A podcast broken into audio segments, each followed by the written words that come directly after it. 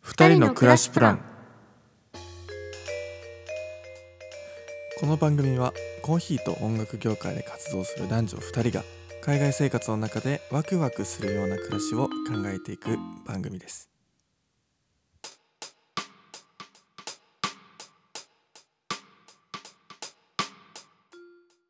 こんにちはこんにちは2人の暮らしプランエピソード4今回のテーマは天候についてお話ししていこうかなと思います天気だね、えー前回の放送でもお話ししたんですがメルボルンの天候天気って1日の中に四季があるって言われているくらい寒暖差が激しういんんだよね、うんうん今もう、えー8月中旬かな中旬ちょっと過ぎたぐらいだけど、えー季節的には夏冬か、がっつり冬ですようん、冬で、えーまあ、日本と真逆って考えていただければ、南半球だからねそうそうそうねだから今日本めちゃくちゃ暑いって言われてるじゃんだから真逆でメルボルンもめちゃくちゃ寒いのかなって思ったんだけど、うん意外と外出るとあったかい日があったり、まあ、もちろん寒い日もあるんだけどうんうんそこまで極寒じゃないなって最近は思った。あのねそれは神奈川横浜出身だからっていうのもありますよ そのまあ基準としてね基そ準のよ。まあ、その関東地う方、んうんまあ、もしくは関西で住むんだったうらんそれと比べるとうん、そこまでうん寒いってなんなら感じ、本州本島って考えていいと思うよ。私はその出身があの沖縄だから 沖縄の冬と比べたら、まあ、同じぐらい寒いうん沖縄例 外じゃん。年中あったかいじゃん。まあ確だっかてに何何度以下が寒いんでしたっけ20度切ったら寒いよおかしいですよね。いやあのねこれはあの私は東京に出てきて東京の人とディスカスするから、うん、すごく不利な立場になって少数派としてそうね。こう意見を言わないといけないけど、うん地元の人からしたらあの20度切ったらヒートテックを考えるっていう のは当たり前のことだし、まあ、それでユニクロが、うんあの沖縄でもたくさん店舗を持ってるっていうのはそのなんだろううんうん証拠といううんか、そうね俺らからしたら沖縄の店舗にヒートテックはないんじゃないか ってエア年中エアリズムっていうそういうイメージがあるけど、うんでもやっぱり慣れって怖いね意外とねその海にあの囲まれているとその海風だったりで体感気温体感温度がやうっんぱ下がりるその実際のあのテレビとかでこう出されるねお天気こう気温よりも寒く感じるのは、うんあの確かだよね、うんうっんうん、そうねていうのもあってメルボルンもそのオーストラリアだから海に近い海に囲まれてるっていうのも あって 規模で稼ぎない多そうそれはさそれはそうじゃんそんなこと言ったらユーラシア大陸も海に囲まれてるよまあそうだけどアメリカも海に囲まれてるような 確かにね規模でかすぎないまあまあまあまあでもそれメルボルは置いといてンはえーっと港町でもあったりするんだよね、ポートが近いから、近いねうん、風は比較的強いんじゃないのかなそれでやっぱり気温、体感温度が下がるっていうのはなんとなくわかる、うんうんうんあのー皆さんオーストラリアって聞いたらシドニーとかうんケアンズゴゴーールルドドココーーストあとはキャンベラまで思い浮かべる人いるかなキャンベラ、うんまあまあそういったあたりを想像する方も多いと思うんですけどそことはまたあの同じ国なのに、うん気温の変化だっあたーり全然違うね季節感っていうのはかなり違うっていうのは認識持ってた方がいいかもしれない。一回さこのメルボルンに来る時にさうんあのトランジットしてきたじゃんうんシドニーに一回立ち寄って、うんでそこからメルボルンに来るっていう流れで、うんうんシドニーに一回おた降り立った降り立ったね。その時の気温とメルボルン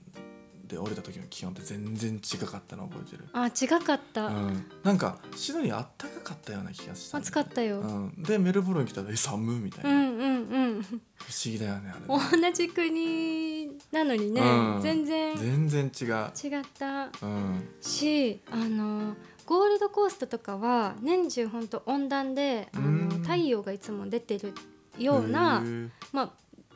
全日晴れではないんだけあどね、まあまあそういうあの日が多いみたいでそれでこうーんう海に面していることもあってそのサーフィンする方がいたり、こうはいはいはいビーチ、えー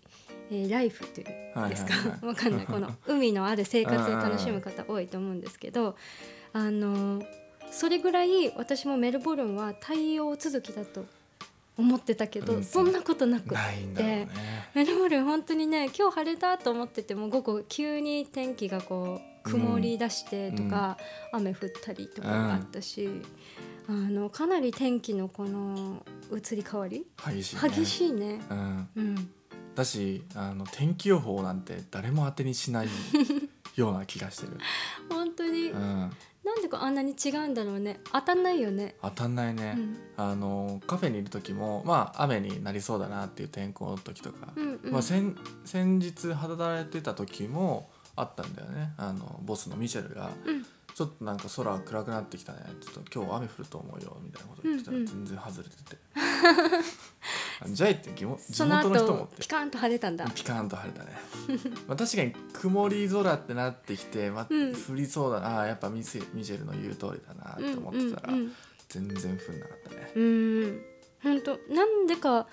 私はそこら辺は理解できない。うんというのもあのなんか山のこの形とかさ、うんうんうんなんかお天気のそのあるじゃんこの天気のその傾向、うんうんここからここは雪が降ります降りませんとか、はいはいはい日本列島でもそういうあの山のうんうん形とか、うんうんその島の形状で変わることがあると思うんだけどメルボルンに関してはなんかそれで解説する人ほとんどいないいないんじゃないよね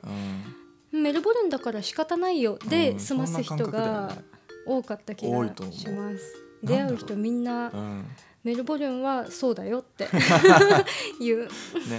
だからみんな傘持たないんだろうね。ああ持たないねそうみんなもう5割は持たないよね。うん、わ気持ちわかる気がする私はああ本当。うんだってまあ確かにねあの降るか降んないか分かんない時にうん持ってくのって実際面倒くさいかもしれないけど、杖じゃないんだからっていう、まあねここはなんかねその人の考え方が若干だけど沖縄に似てる気がしましたあーほんと私は沖縄の人もあの傘持たない基うー本んそれは多分、まあ、また別の理由があったりとかうんあるんだけど、あの風が強いからとかはいね、はいはい危ないもんねそうそう持っててもしょうがないとうんうんかっていう理由はあると思うんだけど、あの傘をどうせいらなくなるぐらいだったら、うんとかいらなくなるぐらい怖いちょっと濡れるぐらいだったらいらないっていう考あえーはすごくわそうかなんるだうんわかるよ私は東京神奈川はどうだろうな絶対持ってくよね、まあ持ってくねなんで傘持ってないのって言われたことすごい多かった私 は東京にいた時にそうね だってそれは雨に濡れるもん、そうだから東京に出てきておしゃれなあの折りたたみ傘をうんバッグの中に忍ばせておくっていうのは、あの常識なんだっていうのは、うあのん、初めて確かにそう言われてまあ気づきし常識っちゃ常識なのかもしたれない持ってたでしょ持っ雨てた降るかもみたいな時、まあ、持ってたっていうか社会人の時は常に持ってたからねうん、それはもうスーツの問題とかああるまあからねね、うん、スーツの人も持ってないんじゃないこっちの人持ってないと思うねそもそもスーツがを確かに見つけるのが難しいぐらい、うんスーツ着てる人少ないよね少ないねあうーんうんまあ働き方っていう点ではまたああまのたね日本とは違うかもしれないけどそこは大きいと思うんだけどうんうんこんな感じかなそうねだからとにかく、まあ今は旅行できないけどもしうメルボルンに旅行しに来る人うんがいたら、えー一日の寒暖差を考えて服を持ってこいと、そう寒暖差もすごいうん朝10度を切る時とかあったの覚えてるうんこの先最近月そうだよねとかうんうんうんなんか5度とか6度の時ああっとたあかったああっったうんてすっごい冷えてて朝。うんでも日が昇っ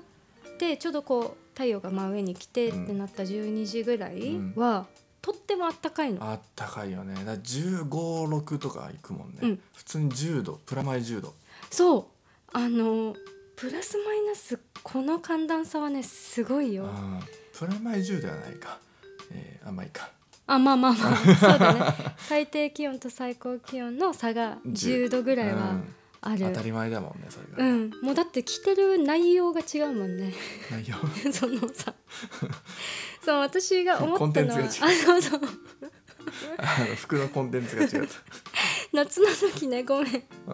ちょっと日本語が出てこないから、うんそう続けさせてもらうけど、んん夏この日が出てる時にバスキング、あうのんシティに行って音楽する時は半袖なのうんでもねこの夏のそのあったかい演奏が終わって日が暮れて一度あの全豪オープンの試合見に行こうよってうんうんはいはいはい言ってあうのん大きいスクリーンのさうあんうんのうん無料観戦行行った時あったじゃうんんあの時もよ夜中でみんなこうあー野外そうねであの大きいスクリーンをみんなで見て観戦するっていう時そうだったあの時すんごい寒くっわてめちゃくちゃ寒かったねうん、夜もう6時7時ぐらいからあーはもうこうはなんだろうこう暖を取るためうんに体をこそうだようねさすりながらだってその見ヨてシさんのあのバスキング道具の中に入れてたプチプチを俺まと ってマントのようにマントのようにまとっってて暖を取ってたっていう、うんそうだからあれが1月後半とかでしょそうだね2月前半だうまんあそのぐらいの時期で半袖で OK だった日中とはもう反正反対というか、うん、急に寒くなるもんね、あの時は多分ウルトラライトダウンを着ても全然うん、問題ないよね、うん、浮かないよねあれは浮かないねぐらいそ寒うかった傘以上にそのウルトラライトダウンを忍ばせる必要があるの羽か織もだから日本でいう折りたたみ傘を常に持ってろっていうのと同じようにう、ん、メルボルンでは常に羽織を持ってろと持ってないといけないと思うこれうんはそこだねうん 本当にそうほんどれだけ寒い思いしてるかって、すっごい暑いと40度ぐらいまで気そう温ねが上がるから、夏の時やばかったね半袖1枚でもすっごいしんどい暑さがあったじゃない、もう裸でもしんどいみたいな、もう来るあ風、ん当たる風も暑いしサウナにいるような、うんサウナの状態ロウリュを味わってるみたいな、一回その暑すぎてあのあれあったよね暑すぎるから外に出ない方がいいですよっていうあのニュースが流あれーたブッ時シもュフあっァたイヤーよじゃないあれそうかなあだから結局さその異常な暑さになっちゃって、うんうんうんでオーストラリアの森があのあったね燃えちゃってう、んうん、うん、そうなんか乾燥地帯でもあるからさ、今年はすごいひどかったってうんみんな言ってるよねやばかったよね毎だ年一応あるらしい、うん、けど、うん今年が特にひどかったってうね、んそうだそうだブッシュファイヤーもあった今年は、ね大だっ変てな年だった今住んでいるところから、うんシティの、ね、ちょっとビル見えるじゃん、うん今だったら全然見えるけどそれが全く見えなかったからねそうあのブッシュファイヤーでねあの燃えたこの燃えかすん灰とか、この煙が流れてくるんですね、うんそのシティの方に。うんそれでそのしあのー空気が汚染されて、そうねあの濁った空気でこの建物遠くの建物がもう真っ白になってそう見えなくなるっていう現象が起きて、うん一度その煙がこう流れてきた日は、あのー空気の汚染度があのかなり危険度が高いかうらん、あったあったお外に出ないでくださいとかマスクをして移動しないとこの体に悪いこううんうんうん物質が入っちゃうのでという形あっでたねニュース報道ある時もうんその日もありだまっしたて。アプリでさその今日の感染、うん、感染じゃなくて、えっと、空気中の汚染度合いみたいなあああったじゃん確認するア確プ認すリるアあったじゃん政府がそうそうそうそう入れてくださいってね推奨してたやつだ。だって1一がまあ一番特に何もう大丈夫だよっていう、うんうんうんで999まで確かうんあったんだけど、うんうん普通に999まであったからレベルうん、そんなのあったっけ？なんかもう紫を超えたもう真っ黒紫みたい な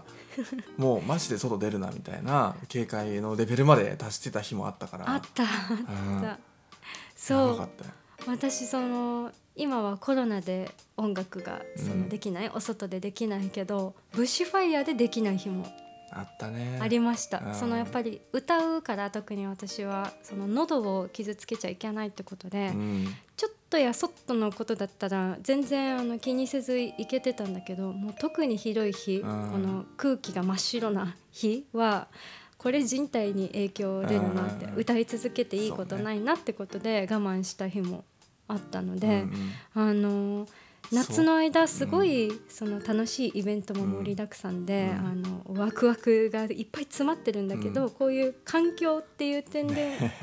環境の影響で、あのすごくこう苦労うんするそう考えると全然できてないねバスキングねまあまあまあし例ょう年がと比べてはうん少しこう少ない活動期間にはなっちゃったけど、うんうん今年大変だなオーストラリうんまあ、世界が今大変アだからね。あまあうねうんんそうそれでブッシュファイアで募金とかもあったりしたね俺らも募金したよね確かねした本当うん少ないお金だったけど小さいうん額だったけど、うんなんかこのみんながブッシュファイヤーのあの時に募金しましょうっていうね、あの働きがかなり大きかったじゃない、うんうんネットを見てもその路道端でそこううね募金をお促すというか、まあ、うんお願いする人もいて、っていう中で募金がすごくなんだろうなスタンダードというか、まあ当たり前だよねうん、みんなが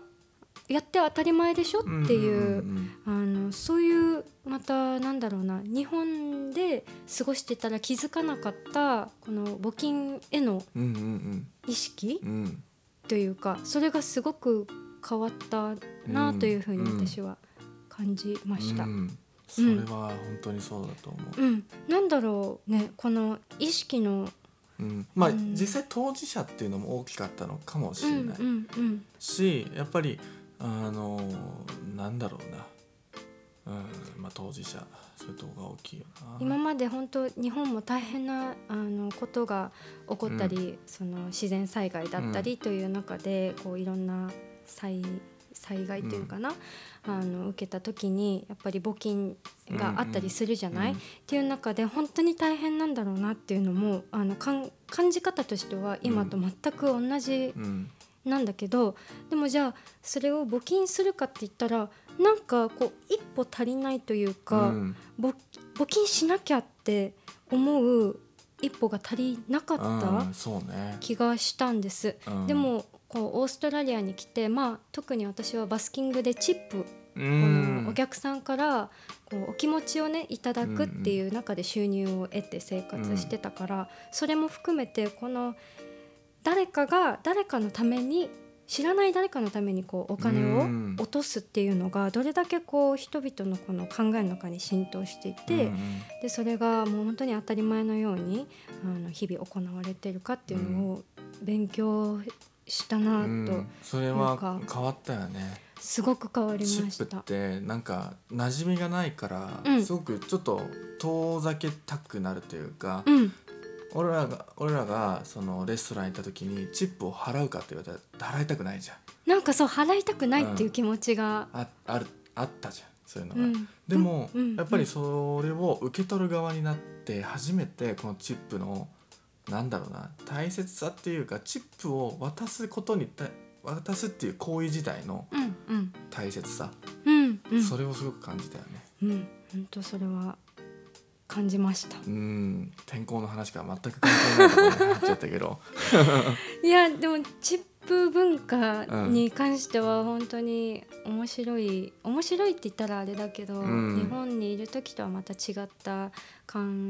え方になるなっていうのはすごく思いましたね。そうねだからうんまあチップに関してはまた今度でいいか なそうだねうんまたずっとお話できそうだね、こうのん、そうそうそうここのまあ全く違う文化だからのね、うんうんうんまあ一つこれは、うんまあ、次回のお楽しみということで、うんあのということでまあ、今日は天候の話、うんこれまでにしようかな、うんまあ、次回は、えーお金あそれこそチップのお話にも絡んでくるところおつながってくるねうん、つながってくるお話うんうんだと思います、まあその紙幣とかねうんうんじどどんな感じの紙幣なのとかうん効果ってどう単位ってどれとかね、うんうん今のレートってどうなのとかね私がただバカなだけなんだけどさあの本当オーストラリアに来るまではあの世界 の通貨全部ドルなんじゃないかって思ってた大丈夫ですかそだれから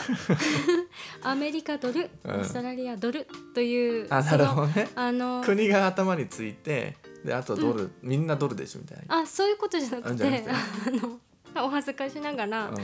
えアメリカドル使えないのっていう認識、まあ、ヨーロッパはユーロっていうのは分かってたんだけどそれぐらいその国国ごとにお金の単位が違うっていうのもうんあの海外旅行を経験するまで実は